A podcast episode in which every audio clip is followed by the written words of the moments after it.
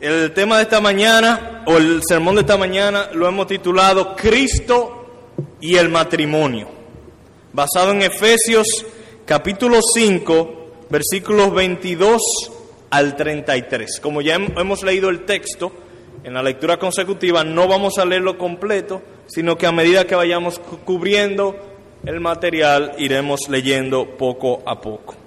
Y de manera de introducción, una de las cosas más edificantes para mí, al haber recorrido, o en este recorrido de la carta a los Efesios, ha sido ver cuán relacionado o cuán relacionada está la teología con la vida práctica. Los primeros tres capítulos, los primeros seis sermones de la serie, fueron dedicados a estudiar pura teología todo lo que Dios ha hecho, básicamente desde la eternidad, todo lo que hizo para salvarnos, todo lo que Él está haciendo en nuestras vidas. Y lo interesante es que a partir del capítulo 4, el, apóstol eh, empieza a darnos direcciones, mandamientos, pero esas direcciones, esos mandamientos, están basados en lo que Dios hizo. De tal manera que nosotros vemos a Dios, lo imitamos y como resultado produce esa conducta que el apóstol Pablo está exigiendo de nosotros. Por ejemplo, vamos a ver algunos ejemplos. En, los primeros versos del capítulo 4 somos llamados a la unidad. Se nos manda a tener unidad los unos con los otros. Pero resulta que esa unidad está basada en lo que Dios ya hizo. En el capítulo 2, versículos 14 al 16, leemos que Él es nuestra paz, que de ambos pueblos hizo uno, derribando la pared intermedia de separación, aboliendo en su carne las enemistades, la ley de los mandamientos expresado en ordenanza, para crear en sí mismo de los dos un solo y nuevo hombre, haciendo la paz y mediante la cruz reconciliar con Dios a ambos en un solo cuerpo matando en ella las enemistades. Así que Dios nos manda la unidad porque Él ya hizo lo necesario para la unidad. Él mismo hizo unidad haciendo de dos uno.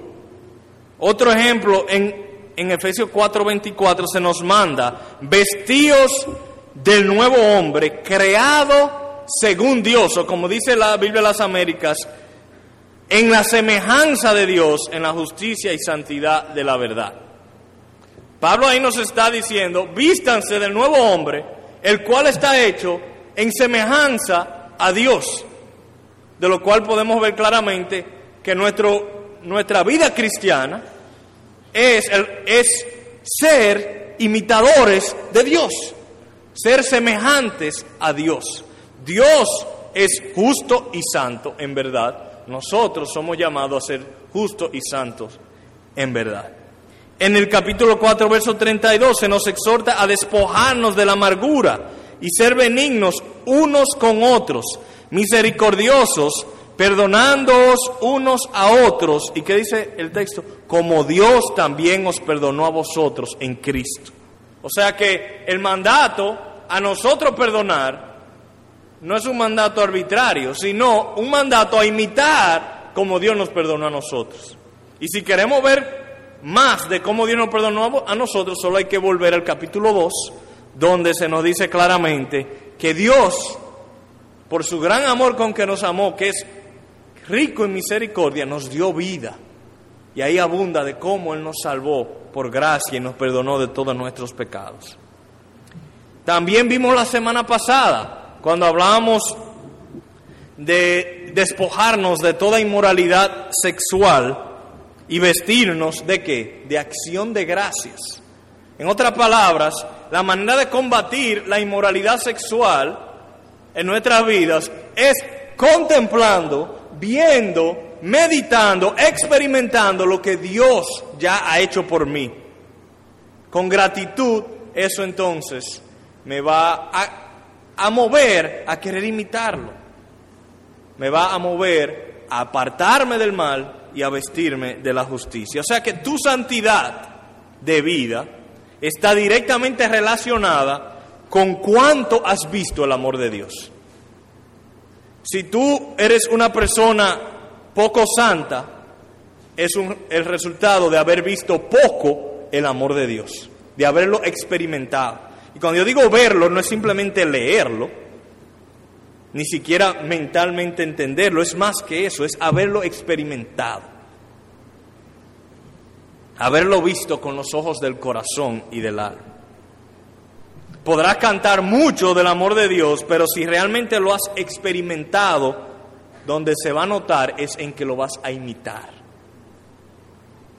Viendo su amor somos transformados. Por eso el apóstol Pablo ruega en el capítulo 3, versículos 18 y 19, que seamos plenamente capaces de comprender con todos los santos cuál sea la anchura, la longitud, la profundidad y la altura, y de conocer el amor de Cristo que excede a todo conocimiento para que seáis llenos de toda la plenitud de Dios.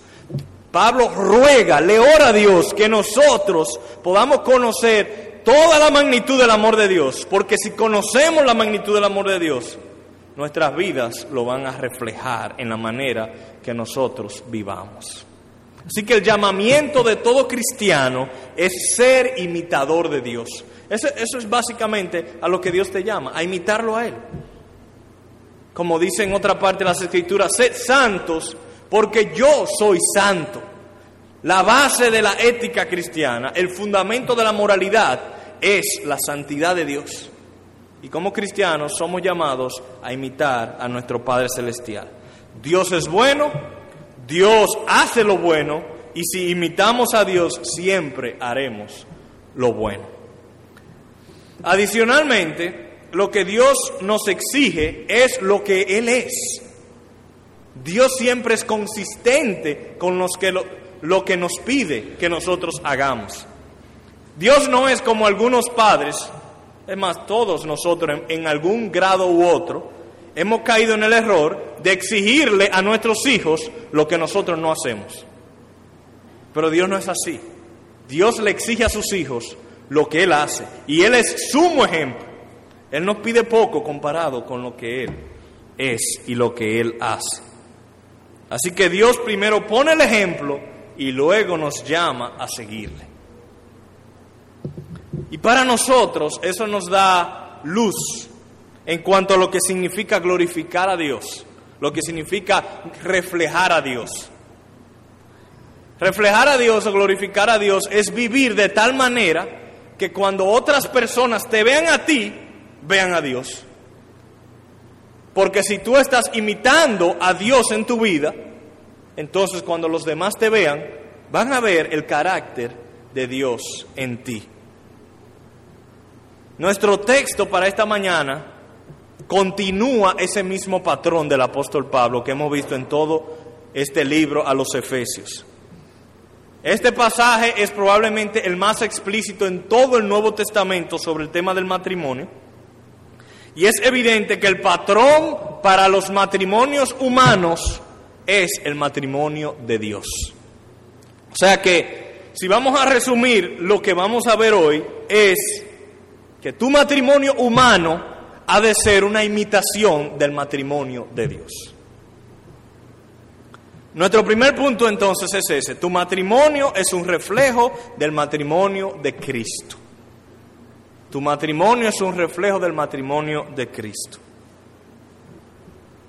Como ya hemos visto, en todo lo que Dios manda, nuestra obediencia a sus direcciones es un reflejo de su propio carácter. El matrimonio entre un hombre y una mujer, entonces, es imagen del matrimonio de Dios. Y nuestro texto presenta a Cristo como el esposo y a la iglesia como la esposa. Pero este texto no es el único lugar en la Biblia donde utiliza esta parábola o este lenguaje, sino que hay muchas partes de la Biblia donde se presenta a Dios como el esposo y a su pueblo como la esposa, tanto en el Nuevo como en el Antiguo Testamento. Para darle un caso, y no tienen que ir allá, Isaías 62.5 dice, escuchen, como el gozo del esposo con la esposa, así se gozará contigo el Dios tuyo. Dios, el esposo, nosotros, la esposa. Así que la relación Cristo y la iglesia es el modelo a seguir para los matrimonios. ¿Y qué cosas podemos sacar de ese modelo? Bueno, en términos generales, vemos al leer el texto que Cristo es el hombre, o el hombre viene a ser un imitador de Cristo, y la mujer viene a ser imitadora de la iglesia. Y la Biblia muestra que hay diferencias entre las funciones del hombre y la mujer en el matrimonio. El hombre está llamado a servir a su esposa como cabeza y la mujer está llamada a servir a su esposo en su misión. Y no son roles reversibles, en otra palabra, no es simplemente que uno de los dos tiene que ser cabeza y uno de los dos tiene que someterse, no. Es que el hombre es cabeza como Cristo es cabeza. Cristo no puede intercambiar su rol con la iglesia. No es que la iglesia puede ser en un momento cabeza y Cristo respetar y someterse a la iglesia, no. Siempre Cristo es cabeza, siempre el hombre es cabeza. No son roles intercambiables. Así no son intercambiables entre el hombre y la mujer tampoco. Además, los roles no son el resultado del pecado. Algunas personas piensan eh, que el liderazgo del hombre y que la sujeción de la mujer son el resultado del pecado. Y que si no hubiese pecado, no hubiesen diferencia de roles. Pero no es el caso, no es el caso. Cristo siempre ha sido la cabeza y Cristo siempre será la cabeza, aun cuando no haya pecado en la eternidad. Y la iglesia siempre será, estará en sujeción a Cristo.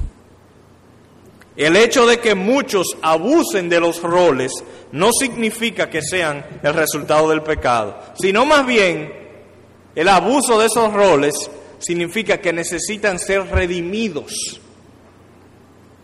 por la gracia de Dios.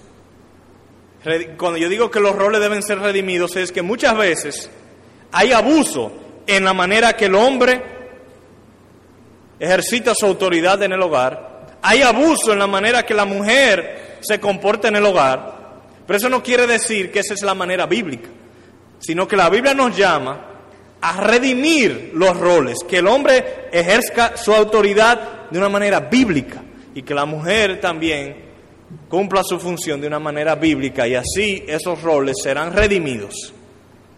Y este texto nos llama a hacer lo que fuimos diseñados a hacer. Así que vamos a ver primero los versículos 22 al 24, donde leemos, las casadas estén sujetas a sus propios maridos como al Señor, porque el marido es cabeza de la mujer, así como Cristo es cabeza de la iglesia, la cual es su cuerpo y Él es su Salvador. Así que, como la iglesia está sujeta a Cristo, así también las casadas lo estén a sus maridos en todo. Así que la primera palabra del texto son para las mujeres. La iglesia se sujeta a Cristo, las casadas se sujetan a sus maridos. Y yo sé, me imagino, que cuando se toca el tema de la sumisión, yo me puedo imaginar algunas de las mujeres aquí, tal vez no, pero me podría imaginar alguna de las mujeres aquí diciendo, ahí viene otra vez. Ya yo lo he escuchado mil veces, ya yo sé. Yo debo hacer lo que mi esposo me diga, debo obedecerlo en todo, no debo pensar por mí misma, debo guardar mi cerebro en la gaveta, debo eh, olvidarme de las cosas que me agradan a mí y debo agradarle a él siempre. Ya yo lo he escuchado antes y la realidad es que ojalá yo hubiese sido hombre. Punto. Así piensan algunas mujeres cuando tocamos el tema de la sumisión. Pero mi ruego para las esposas presentes y para las esposas futuras que están aquí presentes es que vean el llamamiento de Dios sobre sus vidas como algo honroso, como algo valioso, como algo hermoso y digno de sus mayores esfuerzos. Y a causa de esas muchas malas concepciones sobre la sumisión de la mujer, se hace necesario definir qué es la sumisión bíblica. Así que voy a tratar de brevemente definir lo que es la sumisión a la que este texto llama a las mujeres. Primero, negativamente, ¿qué no es la sumisión? Bueno, la sumisión no es estar de acuerdo con tu esposo en todo lo que él dice. Eso no es sumisión, porque puede darse el caso que tu esposo sea hasta incrédulo y aún así tu rol sigue siendo uno de sumisión y es verdad que no van a estar de acuerdo en muchísimas cosas que él diga, sobre todo en cuanto al Evangelio. Tampoco la sumisión no es dejar tu cerebro en la gaveta, como algunas piensan. La, sumisión no es eh, hacer lo que Él te diga sin tú pensar. Si recordarán, nosotros vimos en el capítulo 4 un mandato a renovar la mente. La Biblia nos manda que nosotros debemos renovar nuestra mente. Y eso no solo a los hombres, sino a las mujeres. Y para renovar la mente no podemos tener el cerebro guardado en la gaveta. Tenemos que tenerlo en la cabeza y tenemos que estar usándolo constantemente. Así que el ser una mujer sumisa no significa no pensar. Para nada, no significa eso. Tampoco significa o la sumisión no es evitar esfuerzo para que tu esposo cambie. La sumisión no es decir, bueno, mi esposo es así, yo no puedo decirle nada, me tengo que quedar callado y así se va a quedar el resto de nuestras vidas. No, no es eso. En Primera de Pedro, por ejemplo, donde eh, Pedro le habla a las mujeres, él las estimula a que sean sumisas porque tal vez así cambien a sus maridos porque tal vez así se la ganen.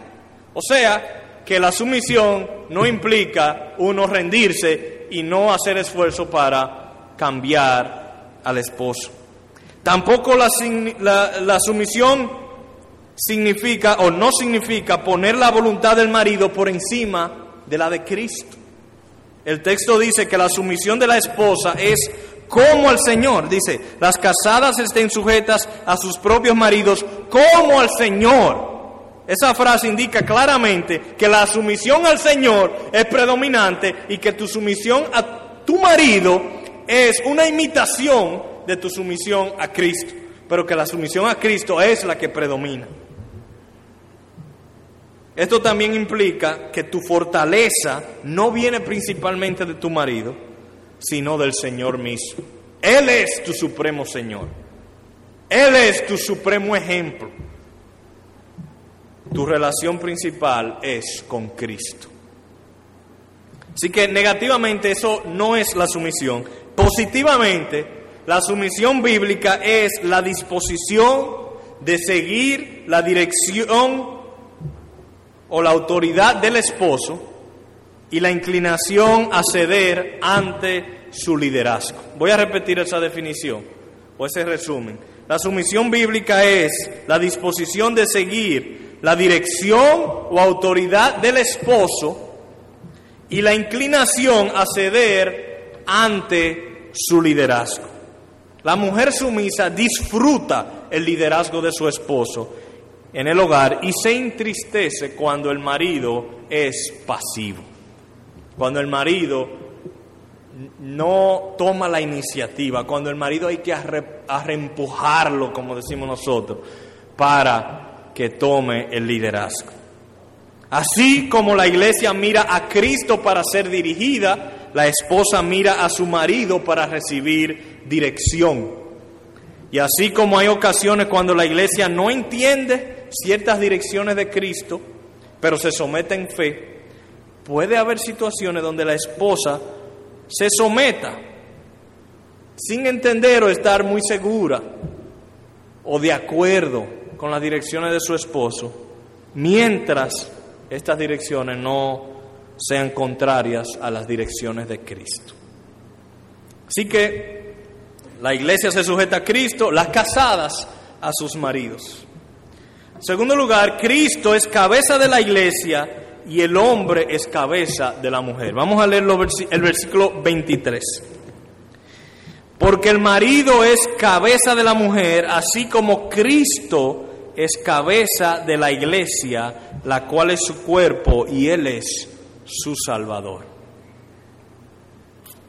¿Qué es ser cabeza? Bueno, la mejor manera de saber lo que significa ser cabeza es ver a Cristo y ver cómo Él es cabeza.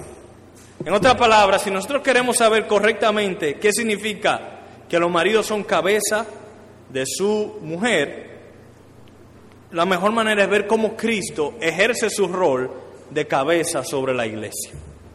Y eh, el texto mismo nos da esas direcciones. Pero antes de ver el texto, ser cabeza no es derecho a controlar, abusar o descuidar, como vamos a ver, sino una responsabilidad de ser un líder amoroso que protege y provee como Cristo protege y provee a la iglesia. Vamos a ver los versículos 25 al 27. Y si no tienen una Biblia, escuchen. Maridos, esposos, amad a vuestras mujeres, así como Cristo amó a la iglesia y se entregó a sí mismo por ella para santificarla, habiéndola purificado en el lavamiento del agua por la palabra a fin de presentársela a sí mismo una iglesia gloriosa, que no tuviese mancha ni arruga ni cosa semejante, sino que fuese santa y sin mancha. Cristo sufrió para la iglesia, Cristo sufrió por la iglesia para que la iglesia no tuviera que sufrir. Dice ahí en el texto, Cristo amó la iglesia y se entregó a sí mismo por ella. Cuando Cristo se entregó por la iglesia, nos, que somos nosotros, Él cargó con nuestros pecados, para que nosotros no tuviésemos que cargar con nuestros pecados. Cuando Cristo se entregó por la iglesia, Él se hizo maldición por nosotros, para que no tuviésemos la maldición sobre nosotros. Cuando Cristo se entregó por su iglesia, Él murió por nosotros para que nosotros no tuviésemos que morir, sino tener vida eterna. Y fuimos reconciliados con Dios por la muerte de Cristo. Entonces el hombre cumple su rol como cabeza de su mujer cuando la protege a toda costa. Cristo protegió a su iglesia a toda costa, al punto que le llevó a la muerte. Cristo protegió a su esposa, la iglesia, aun cuando le costó la vida. ¿Quién pecó, Cristo o la iglesia? La iglesia. Pero ¿quién murió? Cristo. ¿Quién merecía pagar los pecados, Cristo o la iglesia? La iglesia. Pero ¿quién pagó? Cristo. ¿Quién merecía la ira de Dios, Cristo o la iglesia? La iglesia. Pero ¿quién sufrió la ira de Dios? Cristo. En todo caso, la iglesia merecía sufrir, pero Cristo sufrió. Cristo protegió a la iglesia de los más grandes peligros, aun cuando le costó la vida. Y los esposos somos llamados a proteger a nuestras esposas a cualquier costo, aun cuando sea por culpa de ella, aun cuando por culpa de ella ellas se hayan expuesto al peligro. ¿Está fuerte eso? Esposos. Si usted pensaba que ser esposo era lo más fácil, yo espero que después de este sermón salgan convencidos que ser esposo es lo más difícil. Es proteger a tu esposa de todos los peligros, aun cuando esos peligros ella misma se lo haya buscado, aunque te cueste la vida. Entonces, esposo, toma la iniciativa de proteger a tu familia de todo peligro espiritual o físico, cueste lo que cueste. Eso es lo que significa ser cabeza. Los peligros espirituales son muchos, muchos. Ora diariamente por tu esposa, y por tu familia para que no caigan en tentación, que el Señor los libre del mal. Toma el liderazgo en determinar las reglas en tu hogar, como cuáles son las, cómo se van a conducir cuáles cosas van a hacer, cuáles cosas no van a hacer. Eh, muchas veces las mujeres son las que terminan poniendo las reglas en el hogar porque los hombres no hacen nada. Porque los hombres llegan a la casa a ver televisión y leer periódico y que le preparen la cena y un jugo. Entonces las mujeres tienen que tomar la iniciativa y poner las reglas a los niños y determinar qué programas de televisión se van a ver en la casa y qué esto y qué aquello. Pero esa es función nuestra, de los esposos. Toma tú la iniciativa en determinar qué podrán ver por televisión o a cuáles películas podrán ir a ver al cine o cuál música escucharán o cuál ropa vestirán tus hijos y tus hijas no es que tú seas el único que tome la decisión, porque la responsabilidad es mutua, pero tú eres, tú eres el líder. Como Cristo, tú debes tomar la iniciativa de dirigir a tu familia en trazar el camino por donde ha de seguir.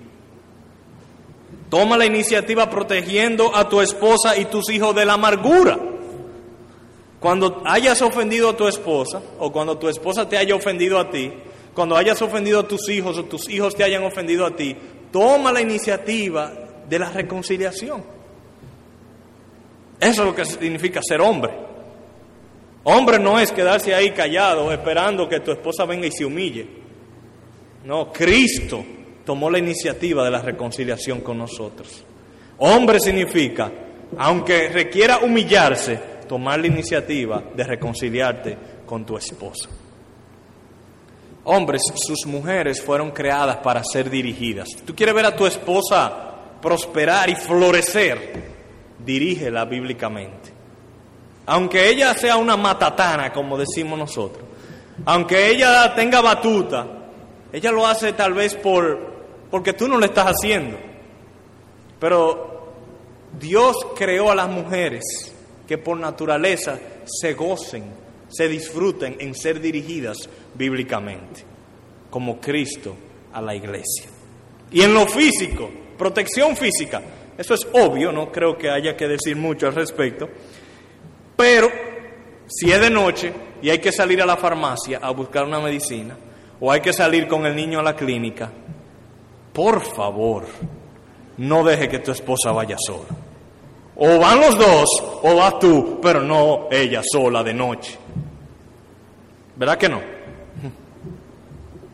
Y si, y si tú oyes un ruido en la sala de noche, no digan, mira, hoy te toca a ti.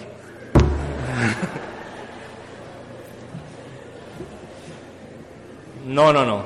Siempre tú adelante y después que te den el batazo, entonces sale ella. Entonces, el liderazgo del hombre primero se muestra en protección, pero también el liderazgo del hombre, en imitación al liderazgo de Cristo, se muestra en provisión, amando con un liderazgo proveedor. Vamos a leer los versos 28 y 29 donde vemos la provisión de Cristo. Así también los maridos deben amar a sus mujeres como a sus mismos cuerpos. El que ama a su mujer, a sí mismo se ama. Porque nadie aborreció jamás a su propia carne, sino que la sustenta y la cuida, como también Cristo a la iglesia. Ahí la frase clave, la sustenta y la cuida, como también Cristo a la iglesia. En lo físico, el hombre tiene la responsabilidad primordial del sustento económico del hogar. La Biblia requiere que tanto el hombre como la mujer trabajen. La Biblia siempre ha requerido que ambos trabajen. Lo que sucede es que uno fuera del hogar ganándose el pan y, el y la otra en el hogar, en la esfera del hogar como administradora doméstica. O sea que no es que la Biblia dice que el hombre trabaja y la mujer no, no, la Biblia manda que los dos trabajen, es más, muchas veces las mujeres son las que más trabajan. en mi casa mi mujer es la que más trabaja pero en el ambiente del hogar. El hombre que por pereza o comodidad no se esfuerza, mientras que su mujer tiene que salir del hogar para buscar el sustento, está deshonrando su rol como proveedor y no está siendo un imitador fiel de Cristo. El hombre también está llamado a proveer el sustento espiritual de la familia, no solo el físico, no solamente salir a buscar el arroz y la habichuela todos los días, sino también a proveer el sustento espiritual. Y para proveer conocimiento espiritual, ¿qué hay que tener primero? El conocimiento espiritual. Para yo proveer, tengo primero que tenerlo. Y es una evidencia del efecto del pecado, como en la mayoría de los casos, no en todos, pero en muchos casos, las mujeres son las que más insisten en leer libros cristianos, en hacer el devocional, en o escuchar sermones, y los hombres no escudriñan las escrituras, no se equipan para ser un proveedor espiritual en su hogar. ¿Y qué va a suceder? Que cuando el hombre venga a hablar, no tiene nada que decir, porque no se ha alimentado. Entonces, para un hombre ser el Cristo de su hogar, el proveedor y el sustentador de su hogar en términos espirituales, tiene que él mismo alimentarse primero espiritualmente hablando. Y la televisión y el periódico no te van a ayudar mucho en eso.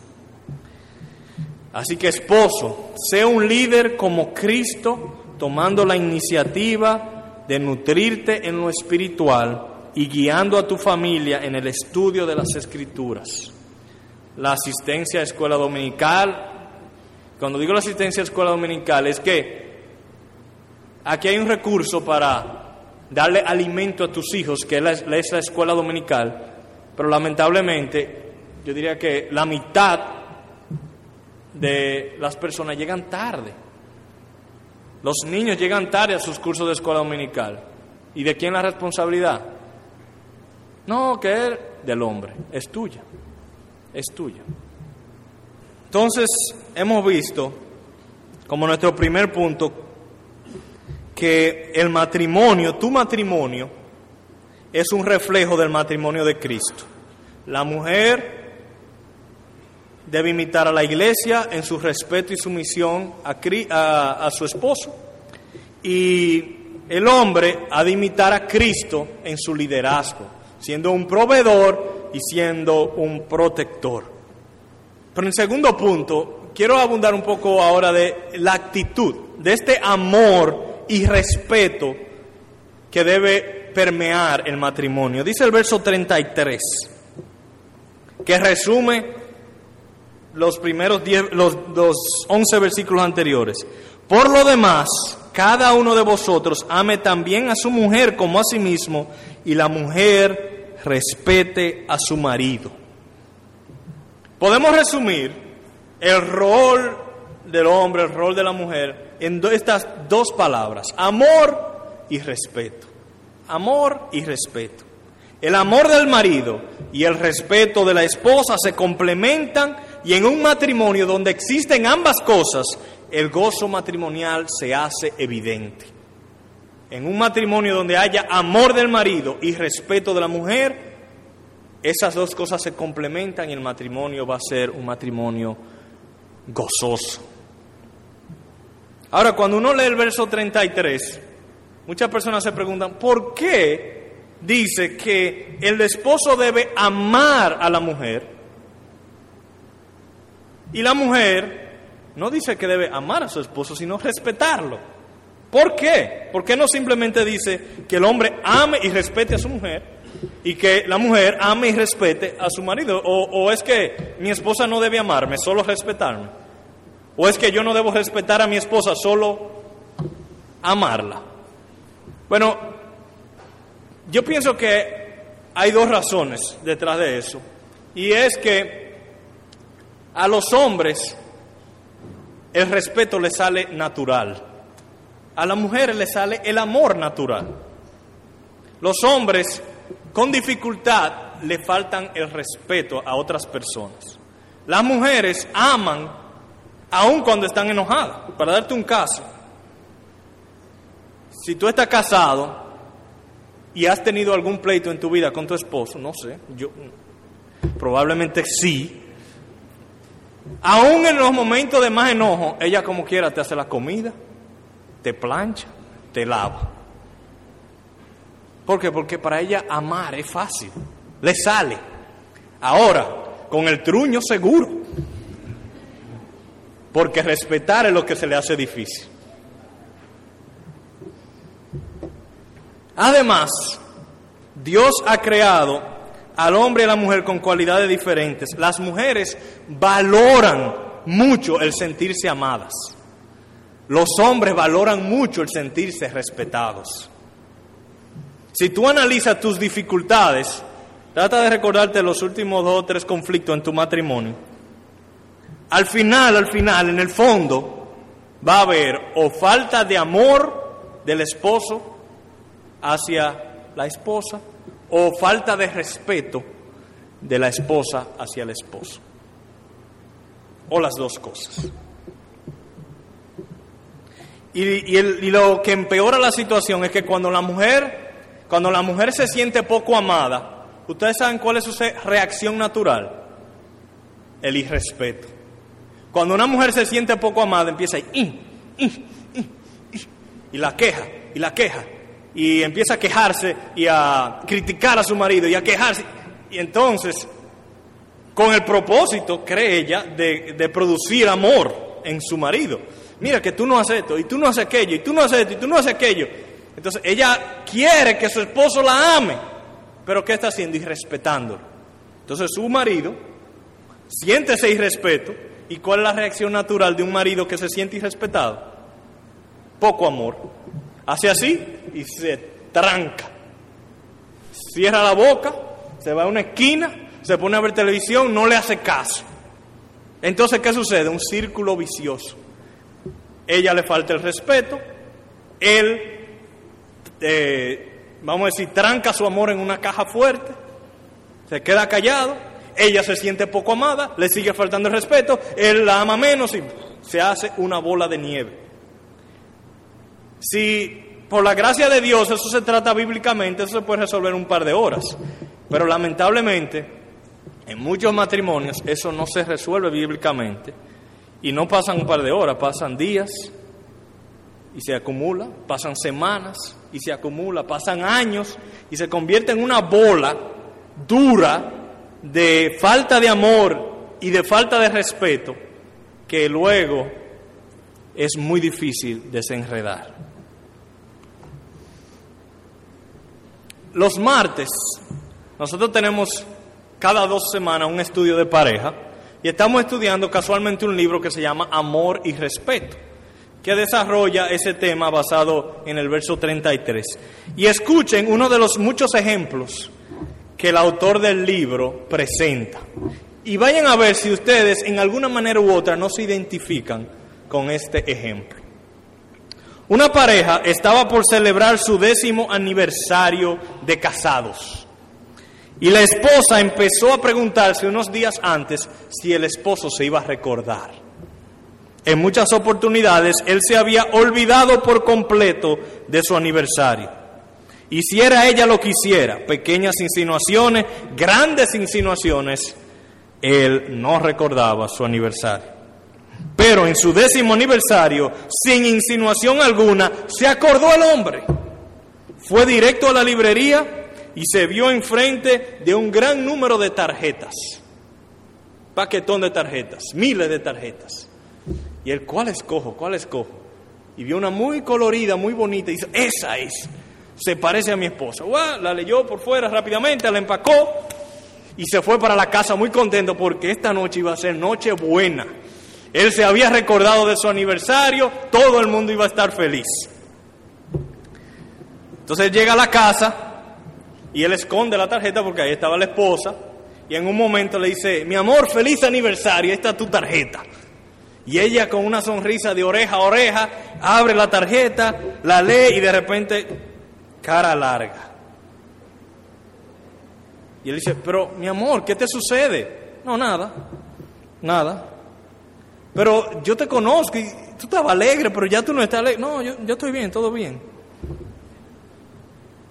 Mi amor, pero dime, finalmente, después de mucha insistencia del esposo, la, esposo di, la esposa dice, bueno, no estuviera mal si hubiera sido mi cumpleaños, porque la tarjeta que me dice dice feliz cumpleaños, no feliz aniversario. El esposo dice, deje el relajo. No puede ser, esto es increíble. Y la mujer dice, no, el increíble eres tú.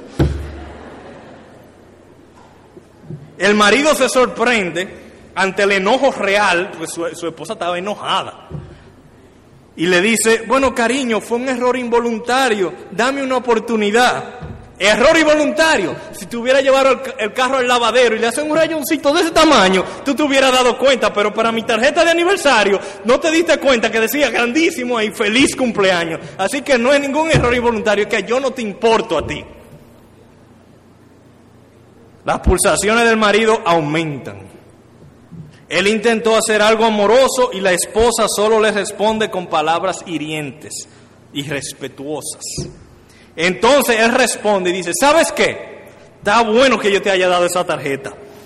Me alegro, porque con esa actitud, eso es lo que tú te mereces. Y con esa brillante despedida sale furioso, estrella la puerta y se va por ahí. Hacía solo dos minutos, esa pareja estaba camino a una noche agradable. Pero ahora no se pueden ni ver la cara. Y este ejemplo no es poco común. Tal vez no te haya pasado exactamente así, pero algo así seguro que te ha sucedido. Todos hemos pasado por este tipo de casos. ¿Y qué sucedió? Ella se sintió poco amada por el error involuntario de su marido y su reacción fue falta de respeto hacia él. Él a su vez se sintió irrespetado y su reacción fue falta de amor o aspereza hacia ella. Cuando la mujer se siente poco amada, tiende a reaccionar así, con irrespeto, con el fin de tratar de producir amor, pero lo que hace es que apaga cualquier amor que haya en el marido.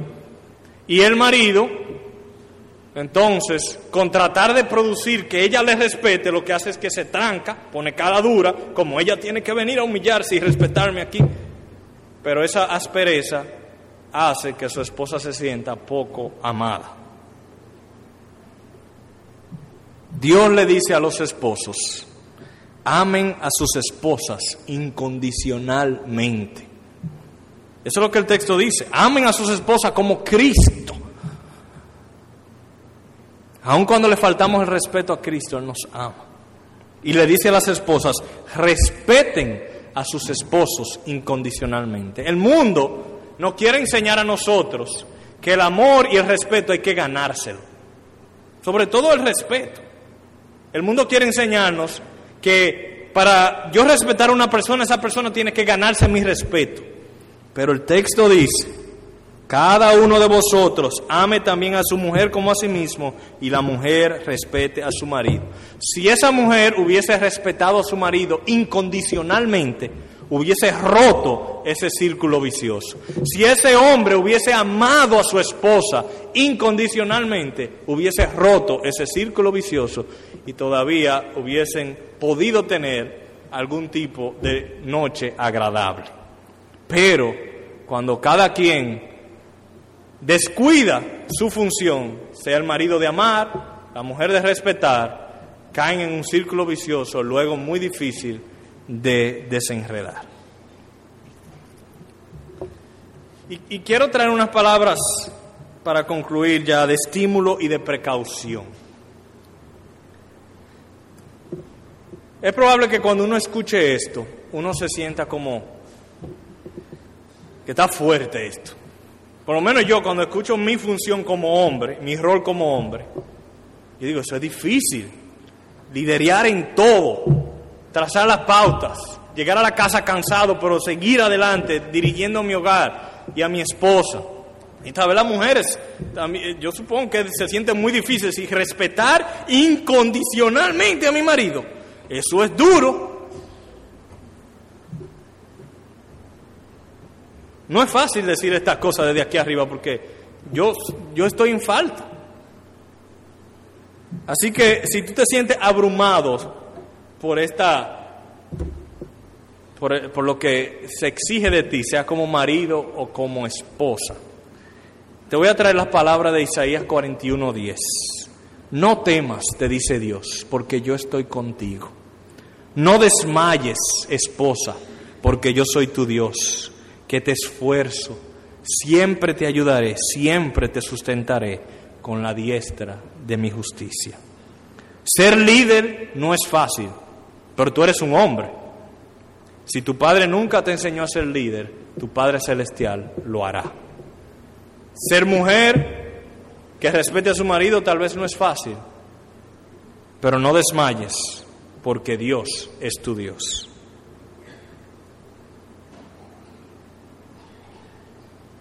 A las mujeres yo sé que muchas anhelan que sus maridos tomen el rol de liderazgo. Ellas no se oponen a ser dirigidas. El problema es que sus maridos no son líderes. No obstante, mujeres, una nota de precaución, el liderazgo no se puede exigir, porque si exige el liderazgo, inmediatamente te está convirtiendo en líder. ¿Verdad?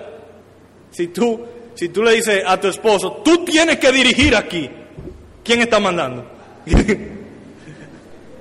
Entonces, mujeres, una nota de precaución, si su, su esposo no está siendo el líder que debe ser, no, no puedes tampoco exigírselo, sino más bien, ruégale a Dios que despierte a tu esposo a su verdadera masculinidad. Y en un momento cuando tú no estés ni cansada, ni enojada, sino muy feliz, saca un momento aparte para hablar respetuosamente con él sobre el tema del liderazgo y cuáles son los anhelos de tu corazón. Además, aprovecha cada vez que tú veas un signo bueno de liderazgo, estimula a tu marido, aliéntalo cuando notes progreso en él.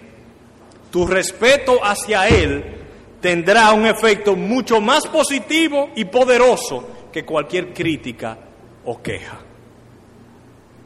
Y finalmente, ¿Y qué si tú, si tú no eres casado?